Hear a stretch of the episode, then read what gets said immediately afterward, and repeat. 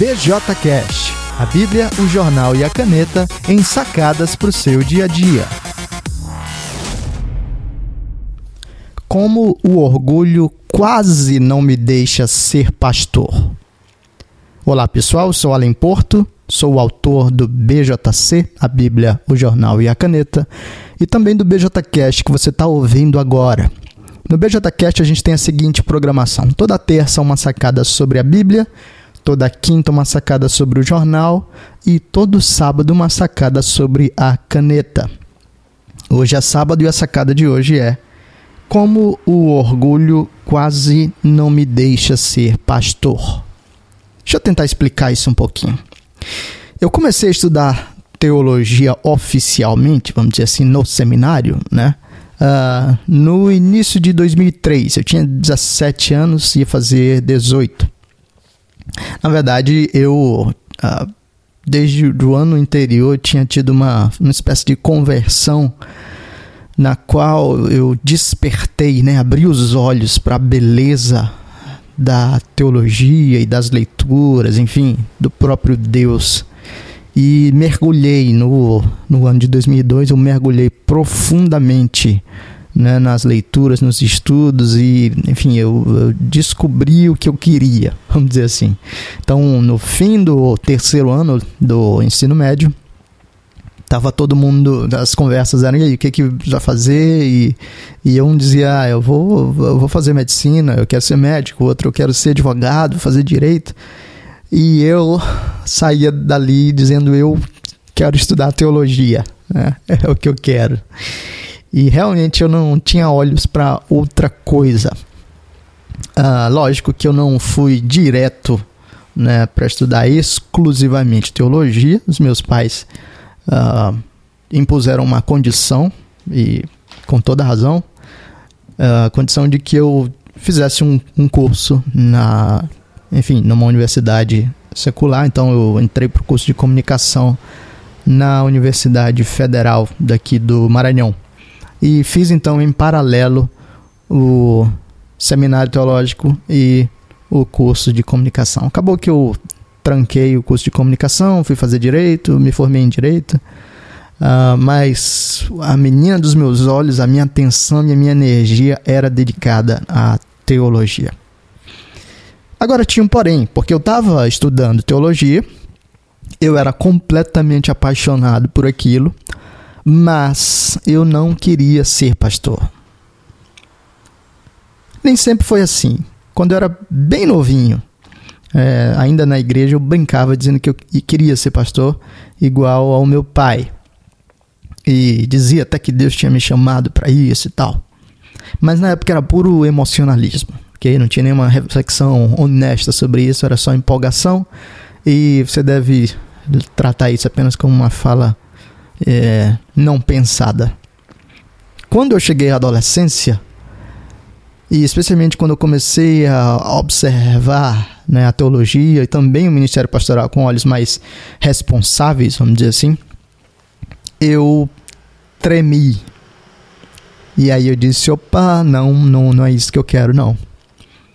Então, por um lado, eu era irresistivelmente atraído uh, para o seminário teológico, para o estudo da teologia, para as leituras nessa área e para conversar com as pessoas sobre esses temas, mas ao mesmo tempo eu fugia da ideia de me tornar um pastor.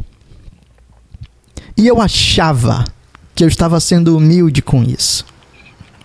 Eu achava que ao fugir da responsabilidade pastoral, eu estava expressando um pouco de humildade, porque eu dizia, eu pensava o seguinte: Ser pastor é muita responsabilidade para alguém como eu. É uma tarefa muito grande, é uma tarefa muito pesada e eu não dou conta. Eu não consigo. Eu até já gravei um BJcast sobre a expressão eu não consigo, né? Mas era mais ou menos essa mentalidade. E eu achava que estava sendo humilde com isso. Mas na verdade, o que estava por trás desse pensamento era um terrível e grandioso orgulho. O que estava acontecendo enquanto eu pensava essas coisas? Eu dizia: eu não posso ser pastor, é uma responsabilidade muito grande, eu não dou conta do recado, porque eu olhava exclusivamente para mim como aquele que cuidaria e que sustentaria o meu ministério. Então veja que em vez de humildade, o que eu estava expressando era orgulho, porque eu estava dizendo, eu com minhas próprias forças, eu uh, seria pastor se eu conseguisse, com a minha criatividade, com a minha inteligência, com as minhas capacidades, sustentar o ministério, mas eu não consigo. E que basicamente eu estava fazendo era excluir do meu campo de observação do mundo a realidade da graça do Senhor ao dizer eu não consigo, eu estava dizendo Deus não consegue também.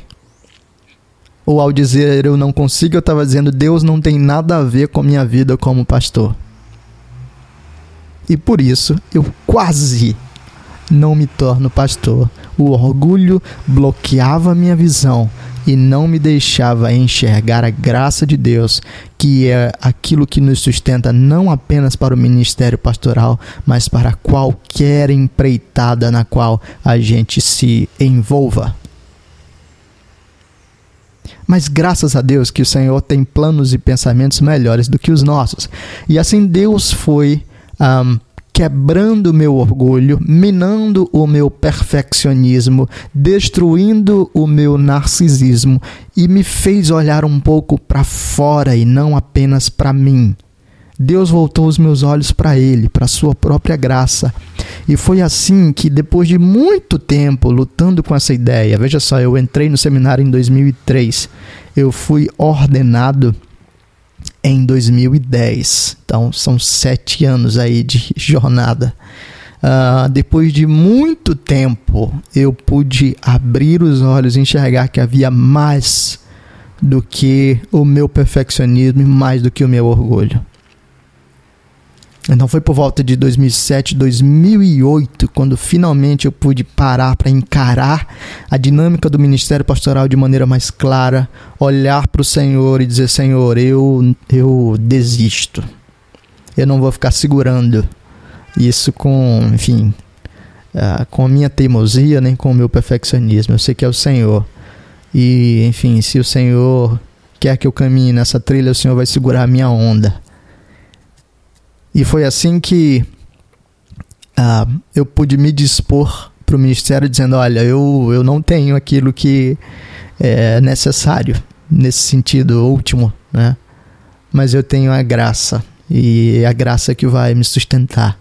Foi quando então eu pude tirar os olhos de mim que o orgulho foi finalmente vencido e a graça passou a ser parte da minha perspectiva.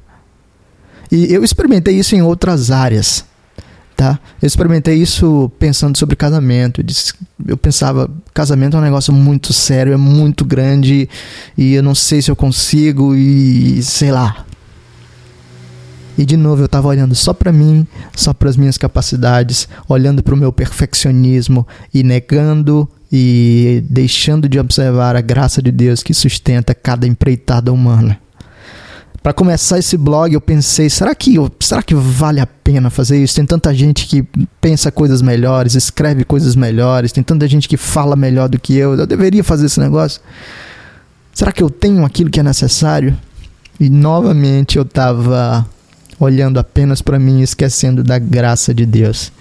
Então, veja, o orgulho pode ser um grande bloqueio para as várias empreitadas e missões que Deus dá para gente. Por isso a sacada para hoje é a seguinte: não deixe o orgulho barrar você. Sempre que você estiver diante de alguma missão, de alguma vocação, diante de alguma realidade que, enfim, é para você ir lá e fazer, para de ficar um, ah, não sei, isso pode ser demais para mim, pode ser isso, pode ser aquilo. Para de olhar para você olha para a graça de Deus. Hoje eu tento fazer um exercício muito prático. Todas as vezes que eu tenho alguma ideia dessas que tenta me retrair, que tenta me barrar, eu tento cortar essa ideia e substituí-la com uma frasezinha simples: Eu vou até onde Deus me deixar ir. Eu vou chegar até onde Deus permitir. E a ideia é a seguinte: uh, eu vou fazer. Se não der certo, ok. Né? É, eu só vou até onde o Senhor permitir. O que eu não vou é deixar de fazer as coisas, deixar de tentar por causa do meu orgulho e por causa do meu perfeccionismo. Todas as vezes que eu travo olhando apenas para mim, eu estou negando o poder da graça de Deus, da capacitação que o Senhor providencia para todos aqueles a quem Ele chama e envia. Se isso funcionou para mim, isso funciona para você também. Então a sacada de hoje é largue o perfeccionismo, o orgulho, olhe para a graça de Deus e faça alguma coisa.